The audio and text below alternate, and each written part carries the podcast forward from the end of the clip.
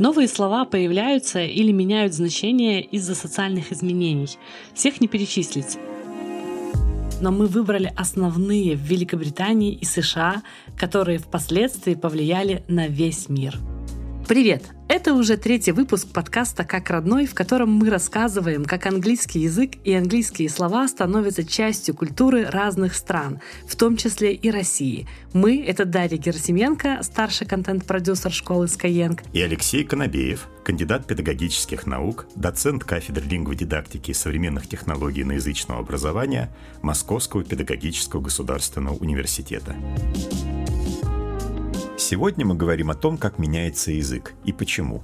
В предыдущих выпусках, если вы их еще не слушали, то послушайте обязательно, мы много говорили об исторических событиях, и это неспроста.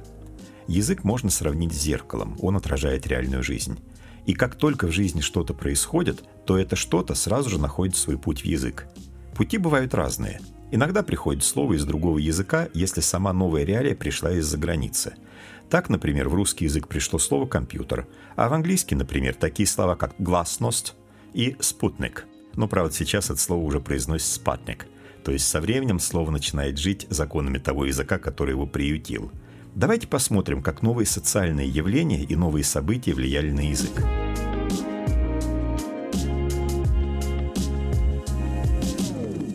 Философа Адама Смита было четверо детей. Дэвид Энн, Сесилия Маргарет, экономика и капитализм. Хотя шотландский мыслитель начинал с лирики. Первая из двух его самых популярных работ – «Теория нравственных чувств». В ней он рассуждает о морали, нравственности, симпатии людей к друг другу и страстях, которые движут людьми, а еще о богатстве и его влиянии на человека.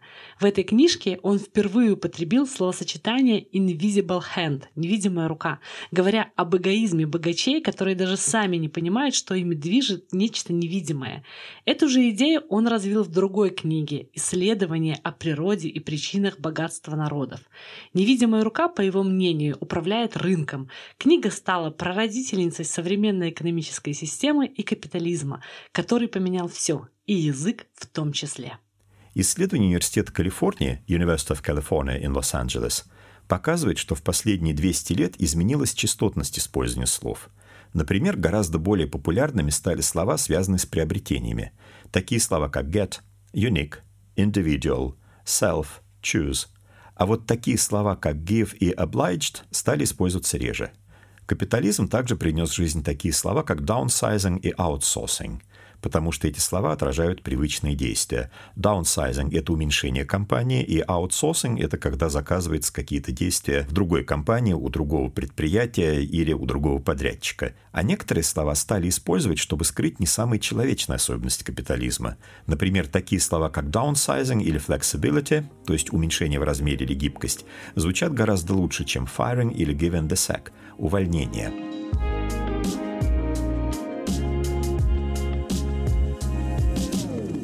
Конце 50-х годов американец Кен Кизи получил работу в больнице. Ему предстояло испытывать на себе новые виды лекарств с наркотическим эффектом. Этот спорный опыт подарил миру книгу «Пролетая над гнездом кукушки», а движение битников сменило движение хиппи. Жизни вечеринки Кизи вдохновили других писателей-битников – Битники и хиппи – первые в США контркультуры. Они возникли как оппозиция капиталистическому укладу, имели антивоенный посыл и до сих пор ассоциируются для кого-то со свободой, а для кого-то с бесцельностью и хаосом. Конечно, изменения в языке вызывали не только общественно-экономические формации, но и культуры и контркультуры. Они привносили в язык новые слова, и иногда слово рождалось под сразу нескольких языков. Например, у слова «битник» суффикс «ник» звучит как родной – и можно подумать, что это русское слово, а английский вариант какой-то другой. Вы, наверное, обратили внимание, что я его и произнес на русский манер. Но на самом деле это не так. Ну или почти не так. Дело в том, что первым словосочетание «beat generation» начал использовать писатель Джек Керуак. Но само слово «бетник» использовал журналист Херб Кен в 1958 году. Как он это сделал? Он добавил к слову «beat» суффикс из идиша – но при этом примечательно, что в этот год в космос полетел первый искусственный спутник. И именно слово «спутник», я не зря его упоминал в самом начале нашего подкаста, было у всех на слуху. А вот, кстати, еще несколько словечек и выражений хиппи из тех времен, которые можно услышать и в наши дни. Например, такое слово, как bread, и это слово означает «деньги». Как появилось у него такое значение? Вместо того, чтобы говорить о том, что вот мы работаем за деньги, хиппи предпочитают фокусироваться на том, что они будут делать с помощью этих денег, то есть покупать хлеб. Вот давайте мы сравним с русским словом «капуста», которое тоже иногда используется для обозначения денег. И что интересно, слово «капуста» в отношении денег, как говорят, придумали не мы, русские, а немцы. Изначально Представители этой нации усмотрели внешнее сходство между пачкой купюр и разрубленным кочаном капусты. Отсюда произошло такое название. На удивление, американцы тоже используют слово cabbage – капуста. Но кроме этого, когда они говорят о деньгах, некоторые субкультуры используют слово lettuce. Это зеленый салат, латук. Но тоже очень похожее происхождение и понятно, откуда оно взялось. И, кстати, раз уже заговорили о деньгах, то давайте вспомним, как еще называют деньги в американском английском. Например, используется такое слово, как greenbacks. Оно относится к бумажным деньгам. Если дословно переводить, то это зеленые спинки. Ну, понятно, что это по цвету доллара. Чаще всего самое нейтральное выражение – это слово bill – купюра, банкнота. иногда могут возникать странные ситуации, потому что, например, в Британии bill – это счет – ну, кроме законопроекта в парламенте. И если вы, например, находитесь в ресторане, то в Англии совершенно нормальная ситуация, когда вы говорите «Can I have the bill, please?» Вы просите у официанта счет. Американцы очень удивляются, когда они слышат это выражение, потому что они начинают думать, о каких деньгах вы вообще говорите, что за банкнота. Американцы говорят просто «check, please». Ну, продолжаем разговор о деньгах, точнее, об их названиях в английском. Точно так же по цвету их называют green – зелень. Ну и плюс еще говорят bacon – то есть дословно бекон. Вот давайте мы сравним. По-русски мы говорим «хватает на хлеб с маслом», у англичан хватает на бекон. И выражение «кто в семье зарабатывает», «кто в семье зарабатывает на хлеб» по-английски будет «who brings home the bacon», буквально «кто приносит домой бекон». Ну, кстати, есть еще одно довольно забавное название американских денег – это «dead presidents», то есть дословно «мертвые президенты», потому что на долларах, как вы, вероятно, знаете, изображены как раз портреты президентов прошлых лет. Кстати, вы можете спросить, а как же знаменитые баксы? Не производное ли это только искаженное в русском языке от того самого слова greenbacks? На самом деле нет – и это слово произошло от названия столярного верстака – бак. Почему так получилось? Потому что если вы посмотрите на то, как столярный верстак выглядит, то вот у него вот эти вот подножки, как две буквы X.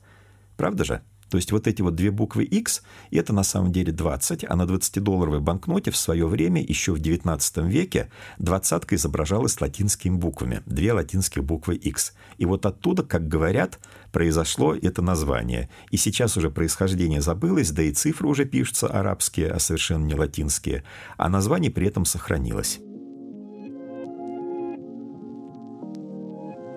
Если продолжать говорить о словечках хиппи, то есть еще одно любопытное слово «дауна» от слова «down» — «вниз».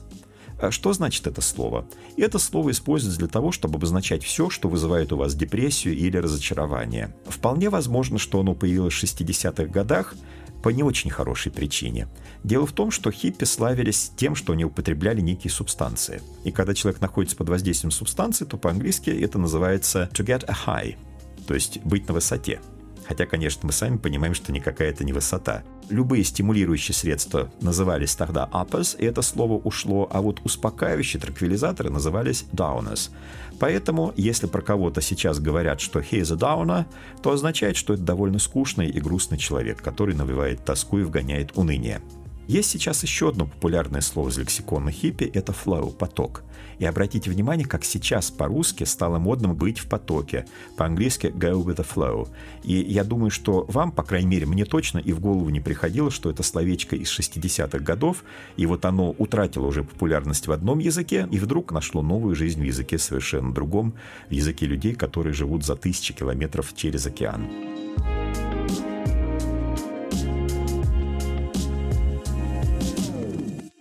Конец 1830-х годов. Элизабет Кейди Стентон в офисе своего отца-юриста. Недавно она выпустилась из первого в Нью-Йорке учебного заведения для женщин, где преподают не этикет и вышивание, а математику, точные науки, иностранные языки, историю. Так же, как мужчину. Она глубоко погружается во всевозможные дискриминирующие законы того времени и принимает решение их изменить. В 1848 году вместе с другой активисткой Лукрецией Мот она написала Декларацию чувств. Декларация была подписана на первой конференции по правам женщин. Этот документ касался прав женщин в браке, в свободном выборе профессии, в получении полноценного образования, во владении собственностью и стал базой для последующих волн борьбы за права женщин. Примерно в это же время произошел бум употребления слова «секс» в англоязычной литературе и в прессе. Но ведь до первой сексуальной революции еще далеко – Ученые связывают такую популярность слова с тем, что люди стали больше говорить и писать про права женщин, и уточнять, что человек – это не только male sex, то есть не только мужской род. Кстати, слово «секс» стало означать половой акт только в начале XX века, и к этому приложил руку роман «Любовник леди Чаттерлей», в котором это слово в его табуированном значении было написано столько раз, что издатели затаскали по судам. А до этого слово даже исключали из Оксфордского словаря – Вообще, конечно, у некоторых слов тяжелая жизнь, если они обозначают что-то, о чем говорить не принято, ну или неприятно. Вместо таких слов часто используются эвфемизмы, буквально в переводе с греческого «благоречие». Например, чего только не говорят англичане вместо слова «туалет». И «go to the gents» от надписи на двери мужского туалета сокращение слова gentleman. Или, например, to the ladies room. Даже называют туалет the John. Да-да, именно так, с артиклем, чтобы не спутать с именем человека. И the loo – и даже «go spend a penny» – «пойти потратить пенни». Последнее выражение, кстати, появилось в викторианские времена, в XIX веке, когда ровно столько стоило посещение публичного туалета. Деньги уже совсем другие с тех времен, а по-прежнему выражение бытует в языке, и таким образом, даже не задумываясь, англичане повторяют, сколько чего стоило 150 лет назад. Об эфемизмах мы с вами еще как-нибудь поговорим. Это интереснейшая тема, раскрывающая взгляды людей на то, что такое хорошо и что такое плохо. Кстати, а знаете, почему слово «носовой платок» во французском языке полтора столетия считалось неприличным? Не знаете? Ну, значит, нам точно надо поговорить об эфемизмах в одном из следующих выпусков.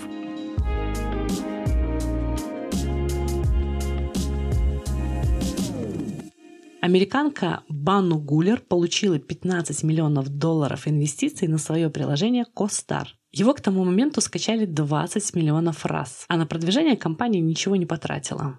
Все потому, что приложение это астрологическое, а миллениалы и зумеры плохо переносят нестабильные времена, ищут ответы вне рационального или постиронично следят за гороскопами. Астрология, как бы нелогично это ни звучало, часть других популярных движений. Mental health, self-care, mindfulness. И несмотря на то, что во всех языках эквиваленты этих слов есть, центры mindfulness и домашний self-care вошли во все языки. А какие слова приходят в язык или приобретают новое значение в последнее время? Не так давно компания Samsung опросила 2000 родителей. Этот опрос проводился профессором Джоном Сазерлендом в University College London – Профессор является одним из ведущих экспертов в языке Соединенного Королевства, и 86% участников этого опроса сказали, что у них такое ощущение, что подростки и молодежь говорят на совершенно другом языке, когда речь заходит о социальных сетях. Если верить результатам того опроса, сейчас возникает огромный разрыв между поколениями относительно того, как используется язык.